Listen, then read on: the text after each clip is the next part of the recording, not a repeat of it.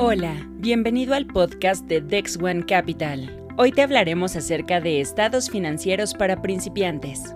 La información que proporcionan los estados financieros de tu empresa puede ayudarte a saber cómo funciona, tomar mejores decisiones de inversión y cómo estás generando patrimonio. Como proveedores de capital, los inversionistas y acreedores basan sus decisiones en condiciones financieras para seguridad de sus inversiones, mientras que los acreedores necesitan saber en qué rubro se destinó su dinero y en qué estado se encuentra. Evaluar el desempeño de una empresa le permite a dueños, inversionistas y personal administrativo tomar mejores decisiones financieras. Los estados financieros son reportes contables que nos dan a conocer la situación económica de la empresa y son de gran valía, porque a través de su análisis puedes diagnosticar áreas de oportunidad, tomar decisiones o determinar qué hacer con los recursos. El balance general, estado de resultados, el de flujo de efectivo y cambios en el capital contable son los estados financieros básicos que te dirán a fondo la situación de tu empresa. Recuerda que no solo el área contable debe realizarlos y conocerlos, sino que es tu responsabilidad como director, dueño o inversionista estar al pendiente de lo que contienen. Ahora, conozcamos los puntos básicos de cada uno. Balance general. Es uno de los reportes que te informa la situación financiera de tu empresa en forma de activos, pasivos y patrimonio neto de un solo vistazo. Es decir, te informa cuestiones como cuánto efectivo tiene la empresa, la cantidad de deuda contraída o los bienes de los que dispone. Es conocido también como estado de situación financiera o como estado de posición financiera. Es obligatoria una vez al año y permite poder comparar al pasar del tiempo. ¿Qué debe llevar? Nombre de la entidad, título y fecha.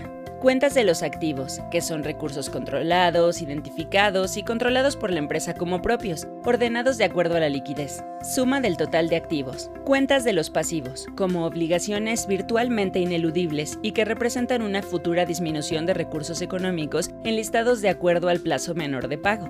Suma total de pasivos, Cuentas del capital, entendidas como el valor residual de los activos de la empresa menos las obligaciones de la misma.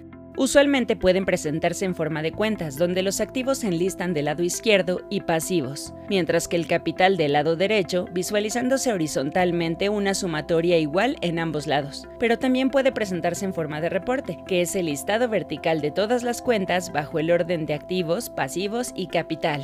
Firma de quien elaboró y autorizó. Estado de resultados también conocido como estado de ganancias y pérdidas, estado de actividades en entidades no lucrativas o estado de resultado integral. Es un reporte que muestra detalladamente los ingresos, costos y gastos con el fin de determinar el cambio positivo o negativo de la operación de la entidad en un periodo determinado. El estado de resultados guarda una estrecha relación con el balance general, pues refleja un cambio en la conformación del capital contable. ¿Qué debe llevar? Nombre de la entidad, título y periodo que comprende. Nombrar todas las cuentas que determinan la utilidad o pérdida, entre ellas los ingresos, costos, gastos y otros resultados integrales, por ejemplo financieros o de variaciones por tipos de cambio. Firma de quien elaboró y autorizó. Estado de flujos de efectivo. Este reporte sirve para tener información que permite evaluar la capacidad de la empresa de generar efectivo y equivalentes, así como saber si se debe solicitar un financiamiento mediante el análisis del origen y las aplicaciones de los recursos. Es importante no confundirlo con el flujo de caja, que solo es una herramienta para conocer la proyección de ingresos y egresos en efectivo.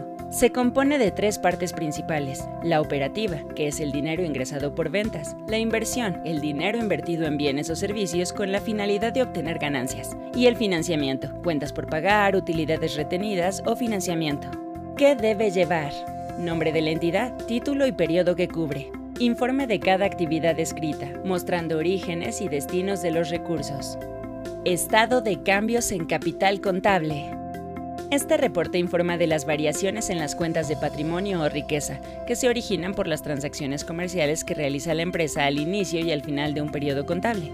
Consta de los movimientos de los propietarios, las reservas y del resultado integral, por lo que se observa la estrecha relación con el balance general y el estado de resultados. ¿Qué debe llevar?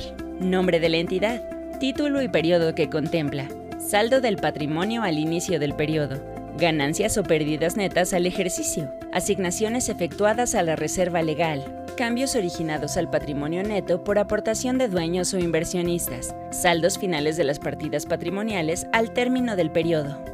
En resumen, mantener en orden los estados financieros en tu empresa es un paso esencial para saber si es rentable. poder comparar la empresa tanto al interior como al exterior, permitiendo tomar decisiones como el requerir financiamiento o mayor inversión. Recuerda que te serán requeridos a la hora de solicitar un crédito empresarial. Por lo anterior, es indispensable definir los criterios para que los estados financieros adquieran confiabilidad, relevancia, comprensibilidad y comparabilidad. Elaborarlos es como trazar el primer tramo al éxito de tu empresa. Dex One Capital